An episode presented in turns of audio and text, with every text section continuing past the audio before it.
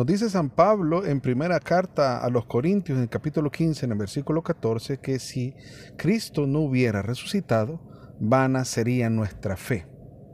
¿Por qué Pablo insiste que la fe sería vana, estéril, sin producción, si no hubiera resucitado Cristo?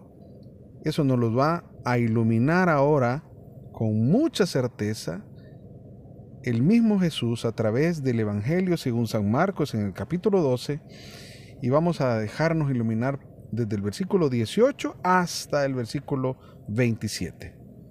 Y leemos esta palabra en el nombre del Padre, del Hijo, del Espíritu Santo. Amén.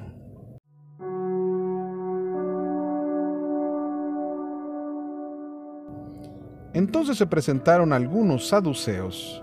Esta gente defiende de que no hay resurrección de los muertos y por eso le preguntaron, Maestro, según la ley de Moisés, si un hombre muere antes que su esposa sin tener hijos, su hermano debe casarse con la viuda para darle un hijo que será el heredero del difunto.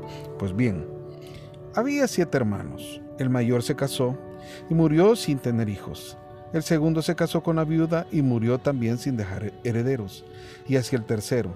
Y pasó lo mismo con los siete hermanos. Después de todos ellos, murió también la mujer en el día de la resurrección, si han de resucitar, ¿de cuál de ellos será esposa? Pues los siete tuvieron, la tuvieron como esposa. Jesús les contestó, ustedes están equivocados. A lo mejor no entienden escritura y tampoco el poder de Dios. Pues cuando resuciten de la muerte ya no se casarán hombres y mujeres, sino que serán en el cielo como los ángeles.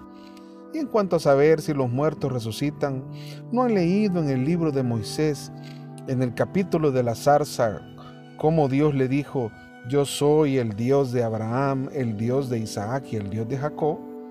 Dios no es un Dios de muertos, sino de vivos. Ustedes están muy equivocados. Palabra del Señor, gloria y honor a ti, Señor Jesús.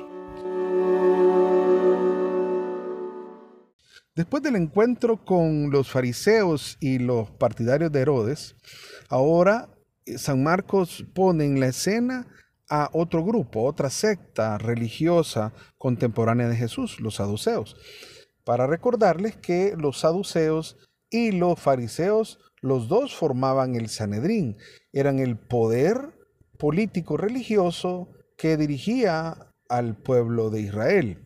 Pero los saduceos eran los aristócratas, los saduceos eran los sacerdotes, ellos poseían el, sacerdocio, que por cierto había sido em, usurpado ese poder sacerdotal, porque son los descendientes de Sadoc.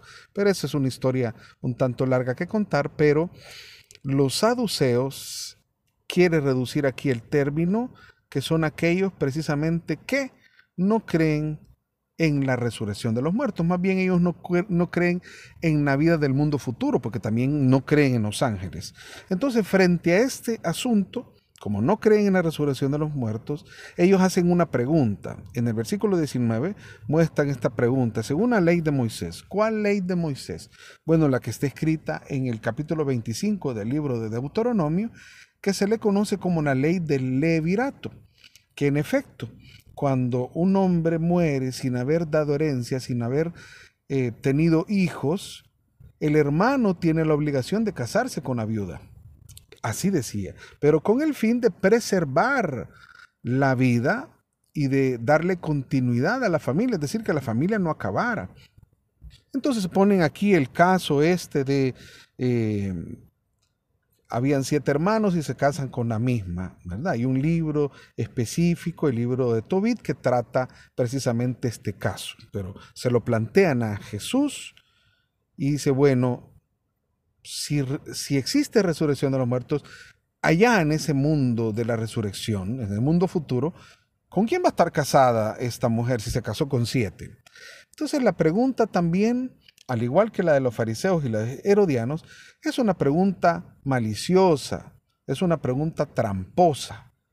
La intención de ellos es burlarse y poner en tela de juicio la resurrección de los muertos. Entonces, esto lo entiende claramente Jesús, que conoce las intenciones, que conoce el corazón. Por eso la respuesta de Jesús en el versículo 24 es, ustedes están equivocados. Incluso dice, a lo mejor no entienden la escritura y tampoco el poder de Dios. Entonces aquí hay que fijarse, escritura incluso aparece con E mayúscula. Quiere decir que se está refiriendo a lo que ellos creen. ¿Por qué? Porque los saduceos no creían ni en los profetas, ni en la interpretación rabínica puesta en otros libros de la Biblia. Para ellos solo existía los cinco primeros libros de la Biblia tal cual se le conoce como la Torá. Para ellos la Biblia era simple y sencillamente la Torá. Y eso nada más es lo que existía. Entonces, por eso es que aquí la escritura en E mayúscula se refiere a la Torá y no entienden ni la Torah, a pesar de que ellos solo creen en la Torah, y les dice Jesús, ni siquiera eso entienden, y tampoco entienden el poder de Dios. ¿Por qué? Porque aquí explica Jesús. Bueno, aquí revela más bien Jesús. Y dice, bueno, cuando se dé la resurrección, ya no estarán casados, ni hombres ni mujeres, sino que serán en el cielo como los ángeles, precisamente. Y aquí ya no hay más discusión. Eso es lo que Jesús reveló. En el cielo estaremos como los ángeles y no estaremos ya casados. Entonces, librado el problema, no hay, no hay problema más en ese. Ah, pero como ellos han puesto en tela de juicio la resurrección, y entonces dice Jesús, y en cuanto a saber si los muertos resucitan, ¿no han leído lo que Moisés enseña? Ah, porque aquí les está haciendo referencia a un libro en el que ellos sí creían de la Torá el éxodo, en el episodio de la zarza ardiente, cuando, cuando viene Dios mismo y se revela a Moisés, cuando Moisés le dice, tú me vas a enviar al pueblo a liberarlo, ¿quién les digo que me manda? Y entonces la autorrevelación de Dios, en esa teofanía, en esa manifestación de Dios, Él le dice, yo soy el Dios de Abraham, el Dios de Isaac y el Dios de Jacob. Esa fue la manifestación. Así se presentó Dios. Entonces, no es un Dios de muertos, es un Dios de vivos.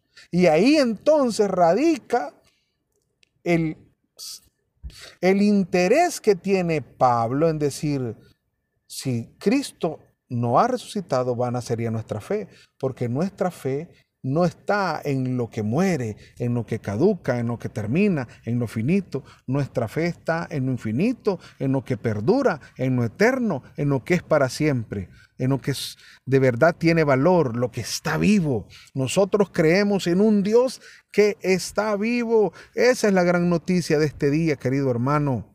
No solo es una respuesta a los saduceos, también es algo que nos debe de sonar a nosotros, porque aún en nuestro tiempo todavía hay gente que cree que no existe el cielo, que es una mentira, que es una utopía, que es un invento de los cristianos. No, querido hermano, el cielo existe, la vida eterna existe y nosotros construimos desde ya nuestra vida eterna, que hay una sola puerta, una sola entrada para la vida eterna y es, es Jesucristo. Y por eso creemos que resucitó, que está vivo y que está como está vivo, está en medio de nosotros, porque Él es el Emmanuel, el Dios con nosotros. Bendita sea la palabra de Dios y bendito sea Jesucristo, que vive y está lleno de poder. Que Dios te bendiga y recuerda que la palabra de Dios es palabra que renueva.